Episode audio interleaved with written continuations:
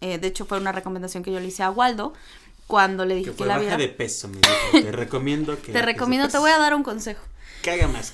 Se vale cagar, hijo, me dijiste. Te dije, se vale también sacar. este, bueno. Ay, Dios mío, qué desagradable.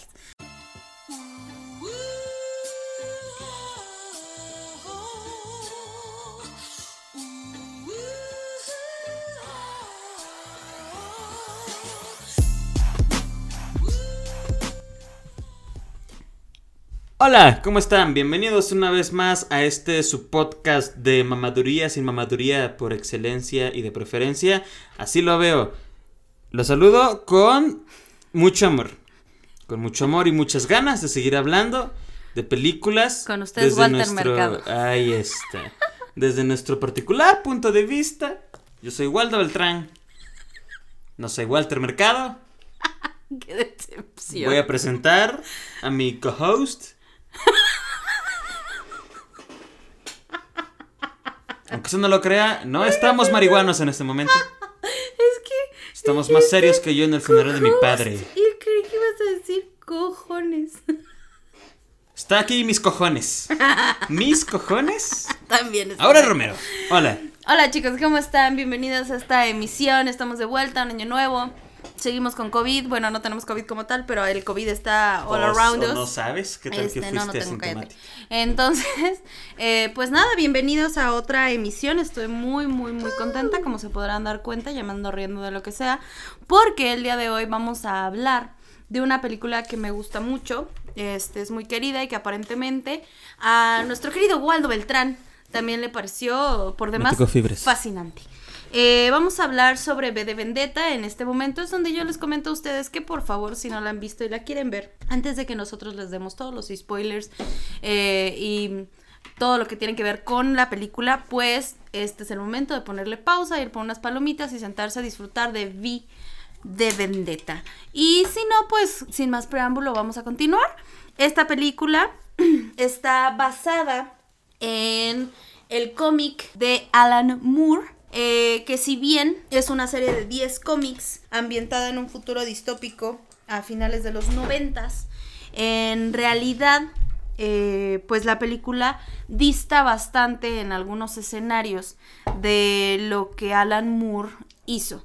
El cómic de Alan Moore tiene mucho que ver con la etapa, o bueno, fue más bien como una confrontación al, al tacherismo que hubo, ¿no? Margaret Thatcher, este, la dama de, de, hierro, que durante mucho tiempo, este, pues, gobernó sobre Inglaterra, pues así, justamente con mano de hierro, ¿no? Entonces este cómic lo que buscaba era quejarse justamente de esta de este tacherismo, ¿no? Y muy diferente, muy a diferencia de esto, eh, la película se centra como eh, más en el gobierno de Estados Unidos y las problemáticas de Estados Unidos a épocas modernas, la, modernizaron, la acomodaron, eh, sin embargo respetaron muchas situaciones, ¿no? ¿De dónde viene V de Vendetta?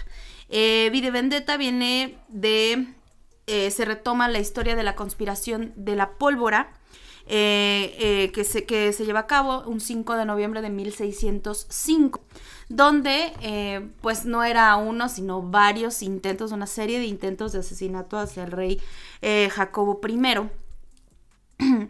y pues finalmente el 5 de noviembre es conocido como la noche de Guy Fawkes, que finalmente es este, es este icono, es la máscara del personaje, de nuestro personaje que es V. Es el rostro de este revolucionario que lo que buscaba era destruir un estado fascista. Vamos de lleno con nuestros personajes principales, que son Evie y V, ¿no? Eh, sí, eh, finalmente pues es un, es un juego de palabras, ¿no? Súper obvio, de- dentro de toda la película observas este, la Yo me acabo de facilidad dar cuenta ahorita. la facilidad del, del personaje, sobre todo eh, de Hugo Weaving, Weaving que es el actor que da, da vida a Vi. Eh, para quien no ubique ahorita de, de nombre a Hugo, pues es el villano de The Matrix. Eh, este güey que totalmente, o sea, de no ser por la máscara, totalmente reconoces al vato parado detrás de esa máscara, ¿no? Eh, una interpretación que a mí me parece hermosa. Es un personaje muy teatral. Véanlo en su idioma original. Sí, definitivamente. Digo, al final del día nosotros no somos un podcast mamador, solamente les damos una recomendación que a mi parecer, eh, de hecho fue una recomendación que yo le hice a Waldo cuando le dije Que que, la baja de peso, me dijo. Te recomiendo que. Te recomiendo, te voy a dar un consejo. Caga más. Se vale cagar, hijo, me dijiste. Te dije, se vale también sacar. este, bueno. Ay, Dios mío, qué desagradable. Bueno, eh, y por el otro lado, Natalie Portman, que da vida a Evie. Eh, pero antes de entrar, espérame, antes de entrar a estos personajes, eh, hay mucha simbología dentro de la película, de la cual me gustaría ir como hablando antes de entrar como tal en la trama.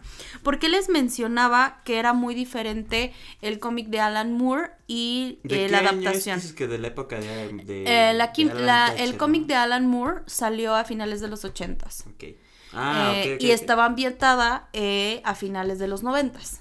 Era un futuro distópico, ¿no? Que tomaba de base un gobierno fascista, como eh, que a lo mejor pareciera que no es fascista, porque supuestamente estaban como con, con la monarca, ¿no? Que era la reina Isabel, pero la realidad es que la forma en la que se condujo durante todo su mandato Margaret Thatcher siempre fue como, no importa lo que digan los medios sociales, no me importa lo que diga el pueblo, yo estoy haciéndolo lo mejor posible para mi pueblo. Que ahí es, ese es, ese es la primera, el primer paralelismo que se encuentra entre Adam Sutler, que es el regente del, del De fuego este- nórdico, ajá, que es el partido político de la película o de la, de- del cómic, eh, con Margaret Thatcher, ¿no? Son dos personajes muy solitarios y los dos están extremadamente convencidos de que el fascismo es la mejor manera. Creen que su ideología es enteramente en la búsqueda del bien común.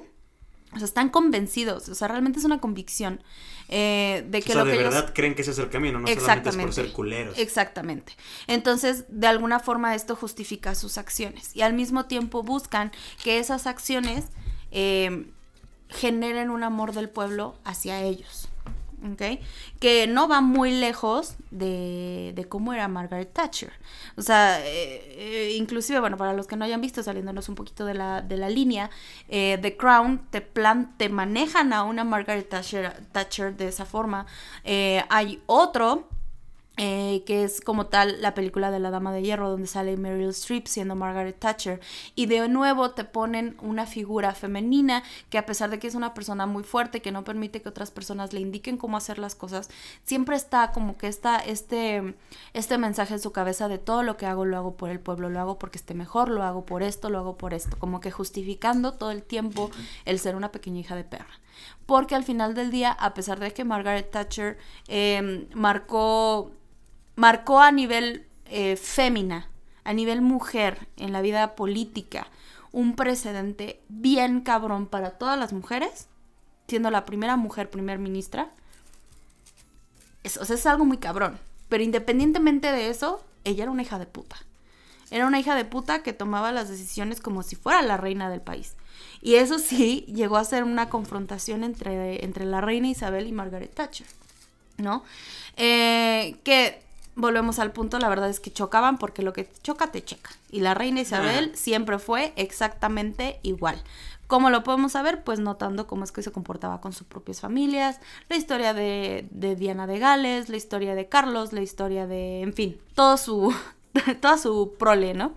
Pero bueno, volviendo a este punto. eh, la diferencia entre el cómic y la película es que el- la película está eh, haciendo un paralelismo con la vida real, con la, eh, la vigilancia que hay del gobierno, la tortura, el alarmismo, la, la manipulación de los medios de comunicación. Que eso no importa si eres Estados Unidos o cualquier otro país. Cualquier país a estas alturas sigue sufriendo de eh, la manipulación de los medios de comunicación. Nosotros yo creo que simple y sencillamente el caso de Paulette. ¿No? Totalmente un, un juego de, de medios de comunicación cuando todo el mundo sabíamos cuál era la realidad. Sin embargo, se aventaron una supernovela. Y al final del día, pues dentro de la película de V de Vendetta, eh, se vuelve a manejar una situación muy similar en la que el, partido político que es el Fuego Nórdico, que es un partido dictatorial ultraconservador, es, están entre ellos, eh, te, te, explican, ¿no? Que hubo un tiempo en el que no hubo ningún partido político, que no había nadie al principio eh, al poder pero que había muchos intentando alcanzarlo, hasta que de repente a Fuego Nórdico se le ocurre hacerse, hacer dos genialidades, ¿no? La primera es eh, matar a un chingo de niños en un este en un incidente que parece ser un ataque terrorista y la otra es el envenenamiento de eh, las aguas tratadas de la ciudad de una de las ciudades entonces a través de esas aguas tratadas que llegaban a todos los hogares se contaminan un chingo de gente y fallecen un montón de personas. Entonces, este fuego nórdico lo que hace es generar que esos ataques terroristas queden encima de los demás partidos políticos y de las demás personas que estaban intentando. Exactamente. Y entonces, por mayoría de votos, la gente sus se bad va. Hombres. sí, sus bad hombres. Pues finalmente sí es como fuego nórdico llega al poder dentro de la película, ¿no? Eh, que es como funciona un régimen fascista. Por lo general le echas la culpa a los demás y cuando llegas te plantas como el héroe. Y durante, a lo mejor durante un tiempo haces concesiones a la sociedad para que digan, ah, no más es el héroe. Pero de repente, pum, pues, o sea, las dejamos ir 6 millones en el horno. Exactamente. Entonces, bueno, y por el otro lado tenemos eh, a los dos personajes. Por un lado está Natalie Portman, que es Evie, y trabaja eh, en British Television Network, que es este, pues, la, la única televisora que hay en, en, en Bretaña. Em, y pues que son los únicos que se encargan de hacer llegar cada noche o durante todo el día a las masas la realidad de las situaciones, ¿no? Y por el otro lado um, está Vi que solía hacer un experimento, em, uno de los tantos, de las tantas situaciones que se generan a través del, del gobierno fascista, es que a todas las personas que eran eh, pues subversivas, se las llevaban y las metían en Larkhill, que era pues un centro de detención que en realidad enmascaraba experimentos humanos. Según era como para hacer una especie de super soldados. Exactamente. Entonces ellos habían estado como encontrando, intentando encontrar, sí, estaban intentando como encontrar em, a esas personas formidables que pudieran aguantar la modificación del gen, pero la mayoría salían muertos de ahí. Entonces, excepto por V, V fue el único que logró hacer la mutación completa, pero al mismo tiempo se vuelve el único que sale bien librado del Hill, se escapa y obviamente pues jura venganza, ¿no? Eh, otra cosa que me, que me, gusta como recalcar de, de esta película, pues son los diálogos. La verdad es que en, en, la forma en la que está escrito el personaje de Vi, es, es que es muy poético. O sea, a pesar de ser una película muy cargada de rebelión. Literalmente, dentro de sus primeros diálogos, creo que se echa un poema por ahí. Yo, yo, yo lo vi y pensé, es esta marihuana, ¿qué está pasando? Y dije, ah, eso está pasando. de hecho, les vamos a insertar un pequeño este, momento de ese, de ese intercambio, que es cuando Evie le pregunta a Vi que quién es, y él le contesta pues que es una paradoja preguntarle a un hombre que tiene una máscara quién es, ¿no? Y entonces en ese momento se suelta en un diálogo eh, utilizando solamente palabras o la mayoría de las palabras con la letra V, con la letra V. que dice más o menos así. Inserte audio aquí. Who are you? Who? Who is but the form following the function of what, and what I am is a man in a mask. Well, I can see that. Of course you can. I'm not questioning your powers of observation, I'm merely remarking upon the paradox of asking a masked man who he is. Oh, right. But on this most auspicious of nights, permit me then, in lieu of the more commonplace sobriquet, to suggest the character of this dramatis persona. Voila! In view, humble Vandevalian veteran, cast vicariously as both victim and villain by the vicissitudes of fate, this visage, no mere veneer of vanity, is a vestige of the box populi, now vacant vanished. However, this valorous visitation of a bygone vexation stands vivified and has vowed to vanquish this venal and virulent vermin, vanguarding vis and saving the violent, vicious, and voracious violation of volition. The only verdict is vengeance. A vendetta held as a votive not in vain, for the value and veracity of such shall one day vindicate the vigilant and the virtuous. Verily, this visual verbiage fears most verbose, so let me simply add, and that it's my very good honor to meet you, and you might call me V. Y bueno, eh, ¿Por qué este, no es el audio original? Pues porque no queremos que nos den copyright y nos bajen este hermoso episodio. Entonces, pues tuvimos que encontrar la forma de regrabarlo y subirlo de una forma diferente. Pero, pues más allá de eso, creo que es una película llena de muchas emociones. Eh, eh, me acuerdo que cuando yo la vi la primera vez... ¿Cuándo la viste? ¿Hace cuánto tiempo? Ah, ahí, ahí te va. Estaba ocurriendo... Tenía yo tres meses de nacida. No, no, no me acuerdo. Acababa de pasar. Habrá tenido unos dos o tres años de lo de los 43. Ajá. De Ayotzinapa. Y entonces se había vuelto como el, el, el, el clima del país políticamente hablando estaba muy caliente. Estaba, eh, la gente estaba saliendo a las calles, gente que normalmente no atendía. Sí, sí, sí. O sea, porque empezó con el 132, luego pasa la situación de los maestros, luego pasa la reforma educativa, luego cae lo de los 43. Y entonces fue como una sobre otra, sobre otra, sobre otra que culminó en marchas enormes en la Ciudad de México, marchas a las cuales yo por supuesto fui. Eh, no tanto por Borrega, sino porque te termina llegando justo esta situación de los mártires. mientras pasa, ok, y te hizo este clic. Sí, la veo después de que pasó todo eso y me hace este clic de, es que... De claro. Ajá, claro, la, la manipulación mediática, la tortura, eh, se empezaba a rondar entre mi círculo social que habían dado levantones a personas que iban en la marcha, que no iban haciendo nada, que luego resultaba ser que ya no aparecían, no aparecían golpeados o aparecían violados o aparecían, de, bueno, un sinnúmero de cosas terribles, terribles, de gente que era pues a lo mejor no súper cercana a mí, pero te enteras de los casos y dices, es que este güey ni de chiste era separatista, ni de chiste era este grupo de choque, o sea, era un, era un vato, era una chava común y corriente, estudiante que simplemente fue a apoyar una causa. Y le tocó una, una chinga de aquellas, ¿no? Entonces, pues te, te cae sobre todo este punto eh, conforme va avanzando la película, ¿no? Porque punto número uno, el primer caso en el que ocurre el abuso de poder, pues es cuando Ivy y Vi se encuentran. Eh, porque a Ivy, no sé si te acuerdas, eh, se va a ver con su jefe en su departamento y a la mera hora pues va como, se ve que están en toque de queda, porque fascistas, mm. entonces están en toque de queda y entonces ella se empieza como a escabullir y este, entre las callecitas se encuentra a estos como policías, ¿no? Que no son en realidad policías, son como una guardia específica. Sí, son como, como la gestapo de los alemanes. Ándale, exactamente.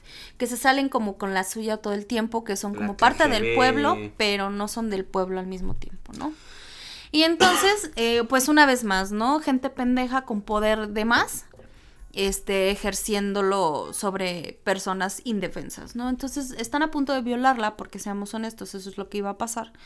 Eh, cuando Vi llega y la salva, ¿no? Em, aquí dos cosas. Para de, en, cuanto a paralelismo de eh, guion y adaptación. El personaje de Ivy en realidad eh, hace una modificación muy grande porque Edie al inicio es una, es una chica súper insegura, sola, como que muy retraída.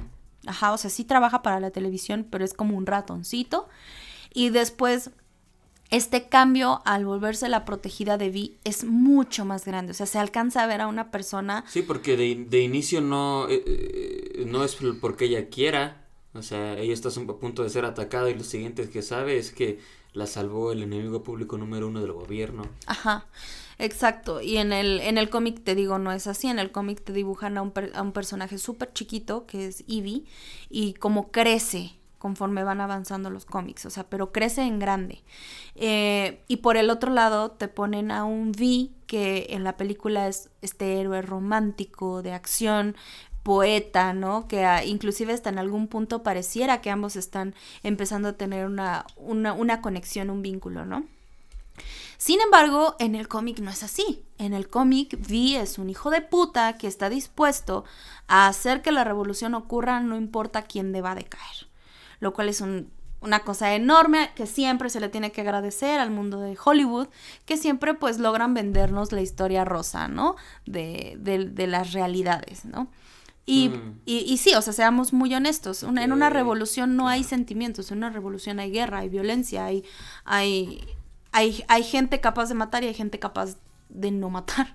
Y esa es la gran diferencia, ¿no? Al final del día, esa es una gran diferencia en un movimiento revolucionario. Eh, finalmente, pues vi lo único que busca y es lo único que a mí me parece que sí se queda eh, muy, bien muy bien agarrado, perdón, al personaje, es el hecho de que él nunca pierde de vista que el Parlamento debe de caer. Como en algún momento Guy Fawkes en 1605 intenta hacerlo al derrocar al rey Jacobo I volando el parlamento.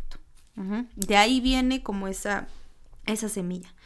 Y pues cabe recalcar que Alan Moore no está, eh, pues se desentendió de la película básicamente.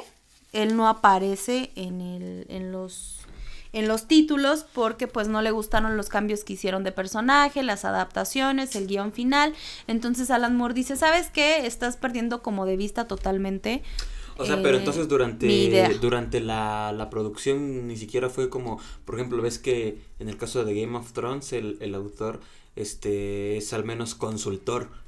Es que sí empezó así. Pero el problema fue que empezaron a hacer modificaciones para modernizar la historia. Que el chiste del consultor es que lo que él dice se hace, entonces no, le hicieron caso. No, no, no, no necesariamente. Porque finalmente es una adaptación. Exacto. O sea, finalmente es una adaptación. Y al final del día, pues, tomaron lo que quisieron y lo usaron. Está gente, ¿no? Pues sí y no. Porque... Digo, por, ejemplo, poniéndote lugar de, en el lugar del autor vuelvo al punto, sí o no, o sea, sí y no. Por ejemplo, en el caso de Alan Moore, él de plano agarró y dijo, pues saben qué, sáquense a la verga, hagan su desvergue, yo me deslindo y ya. Igual le han de haber pagado sus millones, ¿no? Pues finalmente si fue una adaptación, yo creo que sí debe haber algún tipo de contrato. Por ejemplo, a, gran diferencia del ilustrador, el que trabajó con Alan Moore para hacer los cómics, él sí figura en los en los créditos. en los créditos se checó el arte visual. Pues es que como él hizo el arte visual, lo único que ayudó fue hacer como los bosquejos del arte visual de la película. Sí, porque tiene unas tomas bien vergas. Totalmente de cómic. Totalmente de cómic. Todavía no llegamos a ese punto, pero, pero la toma de la pelea final, ah, cuando saca sus navajas. Sí. Está chido. Sí, sí, sí. Parece como de anime. Ajá. Yo creo que hasta se alcanza a ver un poquito los fotogramas, ¿no? Los famosos fotogramas de las de los cómics que van como cuadro por cuadro, ¿no? Daga uno, fum, daga dos, fum y, la, y las, las expresiones, ya sabes, viscerales de los de los personajes al momento de recibir esos impactos. Pero pero bueno, fuera de eso, yo creo que la historia al final del día sigue sigue siendo una historia de no olvides defenderte inclusive de quienes te tienen supuestamente que defender, ¿no? El, a lo mejor Alan Moore buscaba como hacer un grito, un llamamiento hacia el terrible tacherismo que se vivió durante tantos años en Inglaterra y que fue absolutista y, mucha gente se estaba muriendo de hambre y fue muchísimas crisis con tal de que hubiera un bienestar económico. Pero también yo creo que si lo trasladas a muchas circunstancias, a muchas naciones, sí logras si logras alcanzar a ver esta situación de no es nada más el tacherismo. Ajá, el modus operandi de... Yo creo la mayoría, o sea, estoy seguro, estoy consciente y que, que, que, debe de haber... O sea, yo, yo tengo una teoría. Yo creo, yo creo, bueno, tengo una idea, una propuesta. Yo creo que lo que hace falta, por ejemplo, para que todo este cagadero en donde vivimos se componga es justamente... Eh, eh, va a sonar como igual un pedo, este... Hacer una purga, ¿no? ¿Te imaginas que de repente un día una asociación o un grupo que nadie conoce, que todos con máscaras como las de Vi, y que anunciaran que tienen a todos los políticos parejos, todos los políticos, todos los políticos de México. Todos, todos los políticos mexicanos. Desde arriba hasta abajo. Reunidos en una habitación. Y que si no cambian las cosas van a empezar a ejecutar a cada uno de ellos. Yo creo. Yo creo que eso podría funcionar. Pero desafortunadamente no se puede. Sin embargo, a pesar de que firmemente creo que eso podría solucionar muy eh, gran porcentaje del problema que tenemos actualmente en el planeta, también reconozco que debe de haber gobiernos que sí hacen lo que se supone que un gobierno, que es prestar el servicio de procurar el bienestar de la sociedad, ¿no? Claro. Como, pues no sé, países, los países nórdicos, que no sabes como por qué vergas, pero todos comparten, sí sabes por qué, pero comparten un bien, una calidad de vida inmejorable para cualquiera de las demás economías. Países que son del tamaño de Chiapas, no mames. En Chiapas, qué verga. En Chiapas, Anaí se casó con un político. Que es gay. ¿O no? no, no, no, no, no es cierto, no es gay. Es bien gay. no es homosexual, es puta. Ay, no es dirían, dirían en chicas pesadas, too gay to function. es que el vato está a dos como de hacer su propio show de dragas, ¿no? La verdad. RuPaul hasta la verga que ahí te dan, güey, aparte es blanco. Hay más oportunidad ahí. Claro. El punto es que no dudo que deba de haber gobiernos que, como esos de esos países, sí se preocupan por el bien. Pero son, ¿qué? ¿5%? ¿No? Entonces, pues no importa de qué pinche lugar seas, esa mierda. Eh, eh, es atemporal. Atemporal y pues no obedece a, a, la... O sea, no solamente ocurre así en la inspiración que tomaron, que fue el caso que estás diciendo durante el mandato de esta morra, ¿no? Es algo que pasa siempre. De hecho, pues el... en toda Latinoamérica. Exactamente. De hecho, lo que mencionan es que cuando sale la película obviamente se estrena en Estados Cayeron Unidos. gobiernos. Cayeron gobiernos. No, pues es que todo el mundo fue como es, pues es que claramente están hablando de George W. Bush, ¿no? Y claramente esta parte del, de la tortura están hablando de lo que ocurrió en Irak, porque además utilizaron las bolsas súper este, específicas de cómo se llevaban a la gente. Ahorita, ahorita te voy a decir cómo se llama. Este, ajá, las mismas bolsas que, usan, las bolsas negras que usan para llevarse a los prisioneros a Larkhill eh, dentro de la película, es un paralelismo de las cámaras de tortura que había en la prisión de Abu Gharif, Gharif, ajá, de, en Irak, eh, cuando fue la intervención estadounidense. Entonces, o sea, es que por más que uno se quiera hacer pendejo, pues no puede. ¿No? O sea, porque ellos lo que estaban buscando era hacer justo un, la misma queja que Alan Moore en su momento quiso hacer sobre el tacherismo, ellos lo retoman para hacer la queja sobre lo que estaba ocurriendo durante el mandato de George W. Bush, que hizo un chingo de desmadres, ajá, y que traía al país al pinche filo de la guerra constante, ajá, este, y utilizaron ese medio. O sea, por eso, por eso a mí me, a, mí la pregunta que me haces de, pues qué mal por el autor, sí, qué mal por el autor, pero qué chido que sea un tema tan atemporal, porque no importa quién la vea, no importa cuándo la veas, si tienes suficientemente despierto tu instinto crítico, te mueve algo. Te hace sentir como que, híjole, creo que la política de mi país no está del todo bien. Y además no te hace sentir mal, o sea, no te hace sentir mal en el aspecto de no estoy solo y te vende esta utopía que es, les soy muy franca, a mí me toca fibras. Esta utopía de, em, conforme va avanzando la película, eh, primero pues convence a Natalie Portman, ¿no? De esta situación de, pues imagínate que eres, obviamente la secuestra, ¿no? Le hace ahí lavado de cerebro, pues para que entienda de dónde viene la mentalidad del mismo. Y em, pues finalmente le cuenta cómo está todo el plan, ¿no? Y la deja ir. Y entonces ella desde afuera se empieza a dar cuenta de todo el mecanismo que él tiene que generar, que tiene que fabricar y plantear. ese, es el, chiste que yo creo que el, personaje es muy vergas, porque al final de cuentas él... Siento que él ya estaba abnegado a que, o había aceptado que su muerte estaba cerca, ¿no? O sea, él sabía que en cualquier momento podía pasar y aún así le seguía haciendo sus mamadas. Pues básicamente él estaba esperando eso. Ajá culminar su vida con su muerte, porque al final del día él ya le habían quitado toda, toda razón para vivir. Y que qué mejor forma de burlarse Pero lo que voy es hacer el cambio en alguien. O sea, el chiste es que hizo que este, que, que el personaje de Natalie que se, se, cuestionara, que se haga preguntas. Porque es lo que pasa cuando ves la película, te haces preguntas. Exacto, pero ahí te va la mierda, la mierda densa. Aquí síganme porque el pensamiento se pone culero. Fíjense bien, dentro de la película te muestran que eh, tiene que haber un mártir, ¿no? Eh, Vi empieza a entregar porque se empieza a acercar el aniversario 400 del 5 de noviembre de 1605. Ajá, y él anuncia que dentro de año y cacho se los va a cargar la verga, ¿no? Entonces, pues espérenme. Y entonces en ese largo rato, él empieza a repartirle a cada uno de los integrantes del país una máscara y una capa iguales a la suya.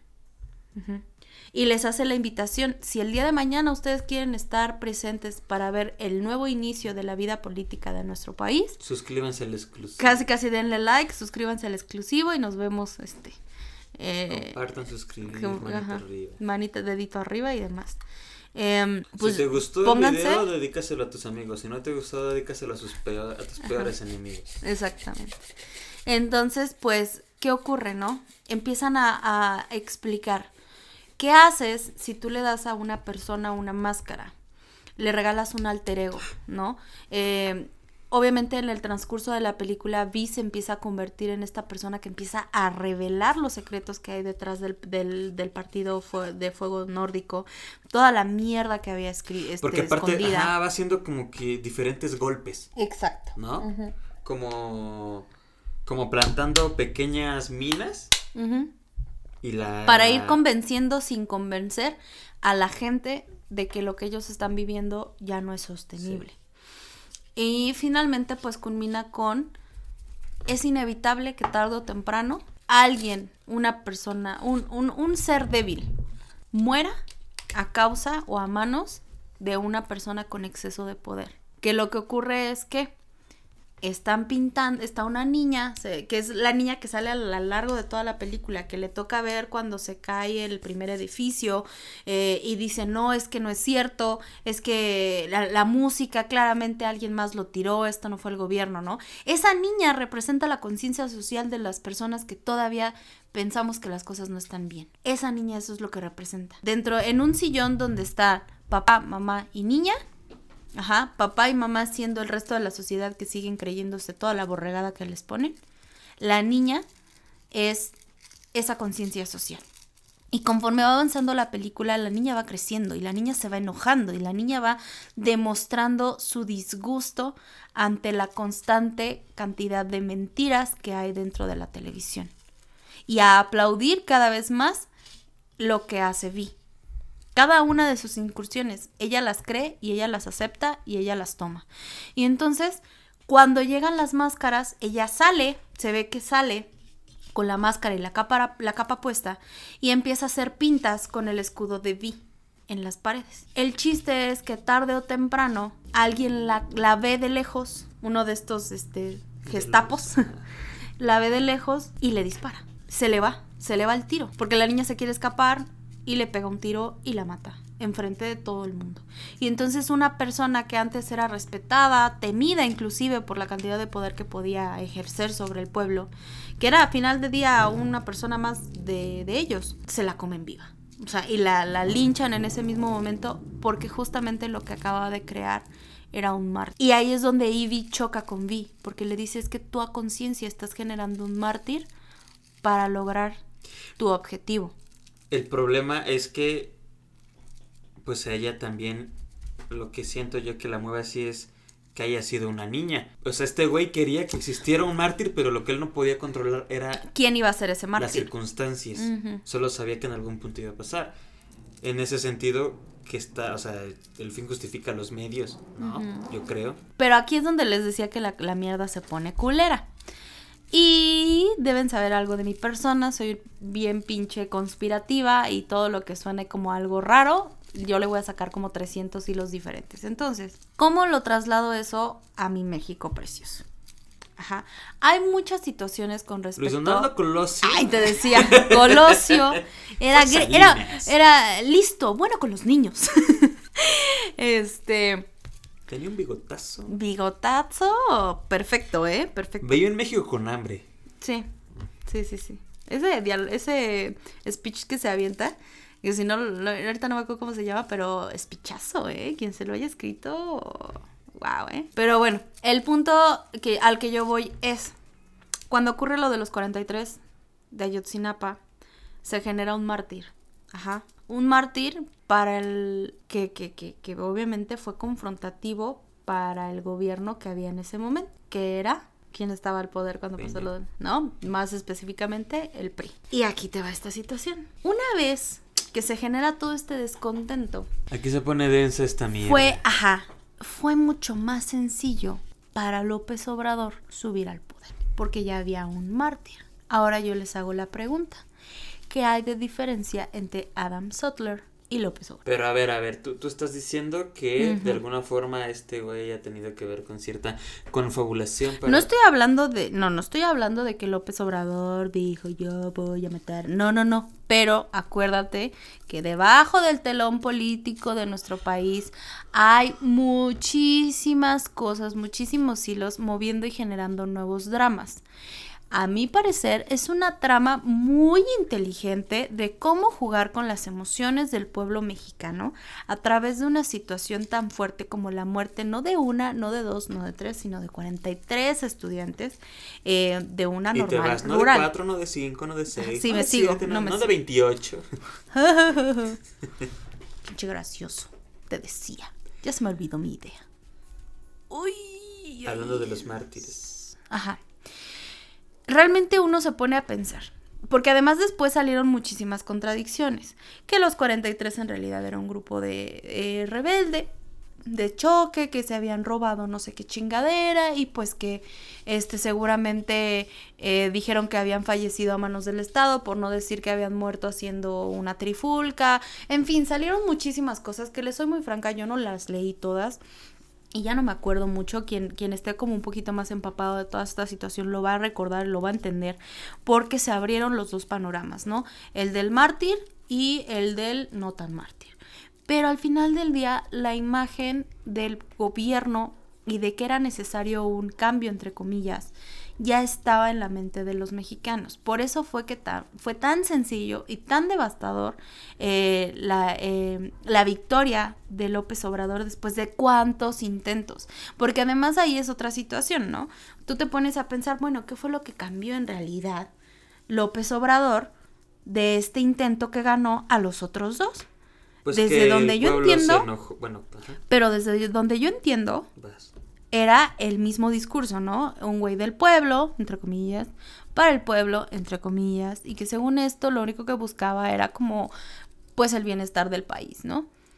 Sin embargo, ha demostrado ser, si no todo lo contrario, hay cosas bien extrañas Todo de su mandato, Mm. ¿no?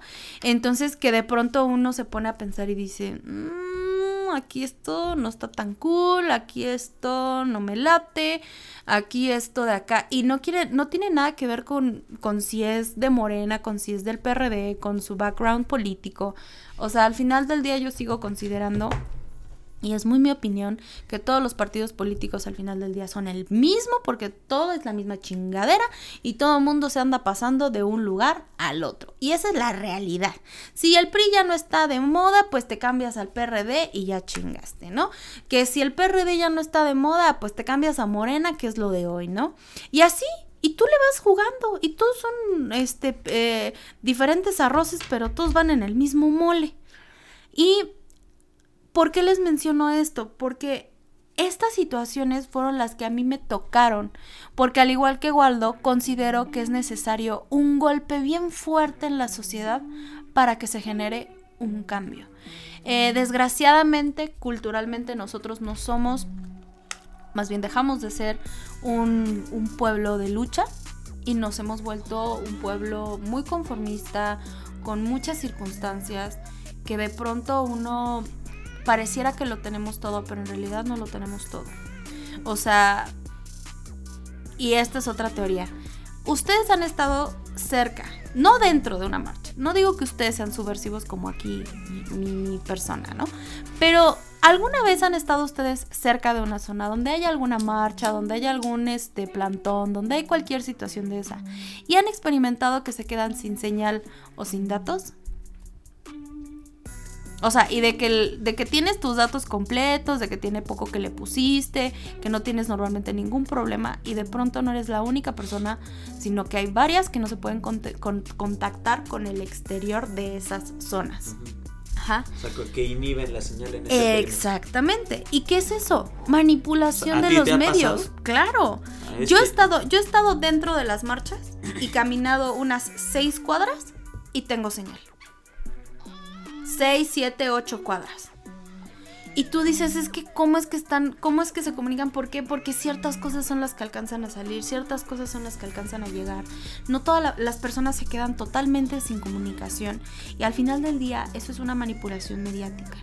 Lo que sale en las redes sociales es bien diferente a lo que se vive en las calles. Eh, yo decía, no, es que son mamadas, seguramente lo que dice la tele es real. Yo he estado ahí, yo he estado ahí, te puedo decir que la mitad de lo que la gente publica y la mitad de lo que las personas em, en medios de, de televisión comentan es totalmente alejado a lo que se está viviendo en esas calles, en ese momento. Y de pronto, pues sí se vuelve un juego bien maquiavélico, güey. O sea, sí te, te pone esta película a pensar hasta dónde puede llegar una persona por tener el poder y por mantenerlo. Y seamos muy francos, a lo mejor muchas personas me podrán decir ahorita, güey, deja de estar de pinche Illuminati conspiradora. Pero pues si ya existió un Hitler, si ya existió un Mussolini, ¿qué te hace pensar que un gobierno no puede simplemente tener una muy buena relación con Televisa, por ejemplo, y manipular todo lo que sale a su alrededor. Simple y sencillamente, Gatel, güey. Es una mamada lo de Gatel. ¿No? O sea, que todo el mundo hablando de eso. Y lo volvieron chivo expiatorio de qué, por qué, quién sabe. Y la neta ni me quiero preguntar. Pero uno se pone a pensar siendo una persona que gana como gana no se podía ocultar. Porque se fue nada más así a que lo vieran todo el mundo, a que todo el mundo lo reconociera. Todo es una constante estrategia política. Todo el tiempo hay un drama político en cualquier país. Nada más es cuestión de que ponga suficiente atención. Por eso es una película que me mueve tantas cosas porque al final del día te regala ese cachito de esperanza donde dices, ojalá algún día Ojalá algún día despertemos lo suficiente como para poder tirar lo que ya se construyó. Porque encima de eso, ni de pedo vamos a mejorar, güey. Ni de pedo. Y es una película que te lleva a ese punto, que te traslada, que te dan ganas de ponerte la chingada máscara, de ponerte la, capa y decir, no mames, es que este vato, al final del día, no es el vato, es la idea que él te regala. Una idea inamovible de que podemos cambiar las cosas. Y la gente se queda con una idea así. Por eso es una película que vale tanto la pena. Y más allá de si está basada en un cómic, más allá de si em, es que la línea, les gusta la, línea entre la realidad y la ficción puede ser muy delgada. Súper delgada, güey. Súper delgada. Es que, es que uno se pone realmente a pensar, ¿no? Es como el meme de te digo algo en broma, pero si no quieres no es broma. Pero si quieres no es broma. Hmm. Simplemente cuántas cosas pasan a diario en nuestro país, en otros países que dices, güey, ¿a quién se le ocurrió esta chingadera? ¿No? ¿A quién se le ocurre colgar seis cuerpos de un puente con un letrero, ¿no? Con una narcomanta. ¿A quién se chingado se le ocurre? De pronto las, las líneas de lo que está permitido y de lo que puede ocurrir se borran, güey. Y entonces realmente te pones a pensar qué tan ficticio es si alguien ya lo plasmó. ¿Qué tan ficticio es si alguien ya lo nombró? ¿Qué tan ficticio puede llegar a ser si algunas cosas ya han pasado antes? Y siento que es una de esas películas que te invita a razonar que es, que es, que es mentira y que es no. Que, no lo es, perdón. O sea, sí te pone a cuestionarlo de una forma, si tú quieres, muy romántica, muy poética, porque vuelvo al punto, pues Hollywood te sabe vender las cosas, ¿no? El, simple hecho de que la escena final eh, es eh, con la obertura de 1812 de Tchaikovsky, que es una cosa épica auditivamente y la vuelven auditiva y visual con, con las explosiones, con este momento tan trágico en el que Villa falleció, ¿no? De que viene de enfrentarse a este personaje que es eh, Derry, Drady. el Vegeta de los malos. El cabrón ese que me cae gordo. Pero bueno, que, ni siquiera es Adam Sutler, porque Adam Sutler ya se lo chingaron. Ajá. Eh, es el segundo al mando, al que siempre estuvo jode y jode y jode con, jode con de me lo arreglas o te chingo, me lo arreglas o te chingo y al final se lo chingan al otro y el otro se hace del poder como diciendo ya chingue, porque ya me, ya me jodí a Adam Sutler, entonces pues puedo subir yo al poder sin ningún problema, ¿no? Entonces, Vi viene de matar a esta persona, ya viene muy mal herido porque recordemos que al final del día, pues es un humano, por más modificaciones que se le hayan hecho, no es invencible. Pero aguantó una ráfaga de balas que Una cosa que te cagas. Y pues ese momento tan, tan, tan fuerte, tan emotivo, donde Natalie Portman manda al cuerpo de Vi con todos los, con todo el cargamento para que explote debajo del parlamento, ¿no? Y además ver un ícono historiográfico como lo es el Parlamento de Inglaterra, que en tu puta vida piensas verlo volar y lo vuelan. Y dices, wow. O sea, si acaso fuese posible volar algo así. Qué cabrón, ¿no? O sea, por ejemplo, si tú fueras a hacer una revolución. Pero no mames, luego ves lo que pasa en la vida real con lo que sucede en Estados Unidos. Ah. No, pero no, Gente pero con los pezones pintados ahí, ah, con pieles de animales. Es que justo es lo que te digo, o sea, ¿qué pedo con las novelonas que se avientan? O sea, perdón, pero es que es bien pendejo pensar. O sea, ve al presidente que tienen. Es Trump, el vato trabajaba en la WWE. Estaba acostumbrado a decirle fuck you, fuck you man, a los pendejos ahí sin camisa. O sea, ¿tú crees que le iban a hacer una novela que fuera de mejor calidad que lo que él hacía en la televisión? Claro que no. Tenían que meter a gente en ese lugar que se supone que nadie puede entrar, que es impenetrable. Y de repente entran los güeyes, estos, ¿cómo se llaman los de los Simpson? Este, la familia Cletus y entran puros cletos, entra un grupo de cletos al. El peludito, el de las chicas superpoderosas. Es una pendejada. ¿Cómo chingados que seis cletos adentro de la, de la Casa Blanca ahí con. Ah, sí, Trump es mi presidente, ¿no? clasistas, No mames, sus mamadas. Y uno, uno realmente a veces se pone a pensar y dices, ¿en serio crees que soy tan pendejo? Como para pensar que uno de los países más seguros del mundo va a permitir que una bola de pelmazos. Es que no es uno de los países, ese es el pedo, no es uno de los países. Ese es el problema con Estados Unidos. Mm. Ahora, termina tu idea y te va la mía. Ese es el problema con Estados Unidos.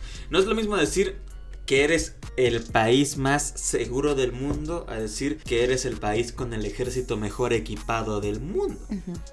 En Costa Rica, por ejemplo, Puerto Rico, uno de esos dos países, eh, la policía no porta pistolas. En uno de, en otro, eh, hay países donde no hay ejércitos, ¿no? Y, es que yo creo que lo que podría aportar es que, pues justamente como tú dijiste, ¿cómo chingados es que en el que se supone que el país que es, eh, en el país que se supone que es Estados Unidos, pasen estas mamadas? Pues sí, pero es que no puede ser el país con el ejército más equipado o mejor equipado o con la mayor es el país con más cantidad de efectivos en todo el mundo el país que tiene más tanques el que tiene más submarinos el que tiene más bombas es el país que tiene más bases este, hay más bases de Estados Unidos en el exterior que estados en México ¿Y qué es lo que buscan demostrar con una situación así? Que al final del día son una bola de pendejos. A los ojos del mundo son una bola de pendejos. ¿Y qué ocurrió? Que lo único que hizo fue remarcar una vez más que Estados Unidos ya es un país en decadencia. Y si Estados Unidos está en decadencia, nosotros nos vamos con. Así de simple y así de sencillo. Porque desde que empezó lo del coronavirus, ¿cuál fue el país que se volvió head and chief de una de las corporaciones más grandes de Estados Unidos? China. Y entonces, una, es una forma más de tirar el gobierno de Estados Unidos. Y no estoy diciendo que China lo esté orquestando, no estoy diciendo que sea un complot chino, estoy diciendo que al final del día, si hay situaciones que están siendo controladas por gente que tiene un chingo de poder que no podemos imaginarnos ninguno de nosotros en un puto millón de años. Que no es Vegeta, que cada que lo matan revive y quiere un poquito más de poder. No, esos hijos de puta nacieron como Freezer, o sea, ya con, con los cinco niveles acoplados, nada más están ahorita en modo 4, esperando a su, a su nivel 5, a pesar de que nos vale verga el nivel 5. Perdón, pero acabo de ver ese episodio y estoy muy molesta porque era innecesaria la, brutalidad policial. La mitad de los términos que utilizaste son equivocados totalmente, pero la intención se parece Ay, no me importa. Lo acabo de ver, o sea, también no mames. O sea, si yo hubiera crecido como tú, seguramente me sabría todas esas palabras, pero no me las sé. Solo sé que decía nivel 4 o fase 4 o algo así, y luego su fase 5, que sigue siendo innecesaria brutalidad. El vato ya tenía control de la situación, no había necesidad de pasar a hacer una dragasformación. Porque si me preguntas, Freezer era bien drag. hizo su pasarela y dijo, chingue su madre. Y hizo también este traje y sale ahí con flores y demás. Chicos, esta fue una emisión más de Así lo veo. Estamos muy contentos de estar de vuelta. Vamos a seguir subiendo contenido. Les agradeceríamos que si ven nuestro programa y pueden hacer alguna historia en, en, en Instagram y taguearnos a nosotros, pues nos serviría de mucho como para ir haciendo un cal de... Para dominar de- las calles. Dominar las calles poco a poco. Con nuestro fuego nórdico. Y pues nada, eh, esperemos que si no han visto esta película se den el chance de verla. Y pues una vez más, gracias. Ahí Waldo está. Beltrán, tus redes sociales. A mí me pueden encontrar en Instagram como arroba waldolupe-bajo. Ahí está. Y a mí me pueden encontrar como arroba soy Aura Romero en todas mis redes sociales. Siempre es un placer estar con ustedes y nos vemos en la próxima. Adiós.